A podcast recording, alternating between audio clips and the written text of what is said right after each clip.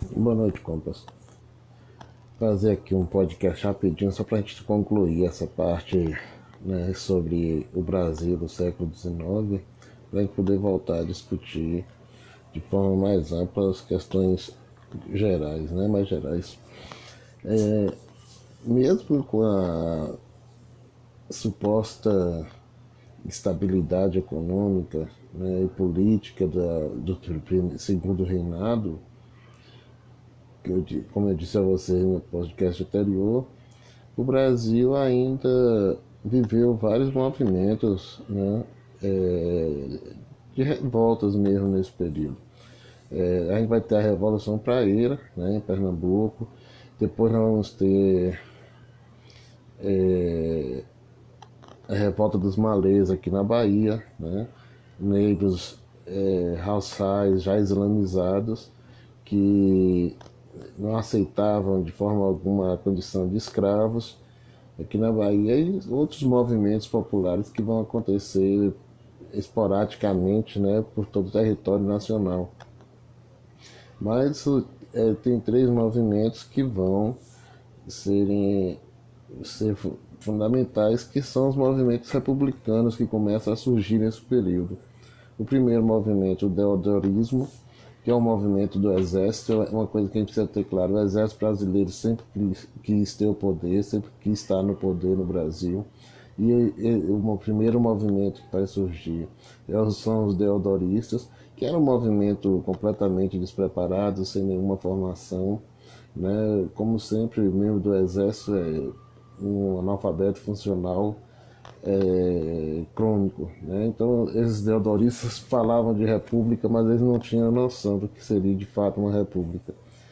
É, a gente vai ter um movimento puxado por Benjamin Constant, né, que era um professor de matemática da escola militar, e esse movimento era um movimento positivista. Né?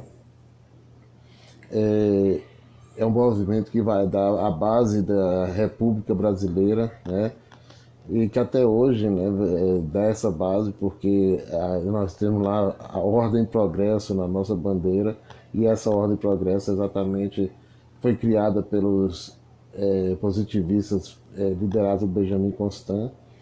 É, nós vamos ter os republicanos civis radicais né, que era um movimento mais é, consciente, mais coerente, já com uma pegada mais à esquerda, mas também não rompia com a perspectiva liberal, já que ele era formado, por, em sua maioria, por estudantes jovens que foram para a Europa estudar, filhos da, dessa elite brasileira, que foi para a Europa estudar, os filhos é, que não podiam herdar as terras do pai acabavam indo para a Europa estudar, faziam medicina, engenharia, é, direito e voltavam para o Brasil e criaram um movimento né, que foi o, os republicanos civis é, radicais.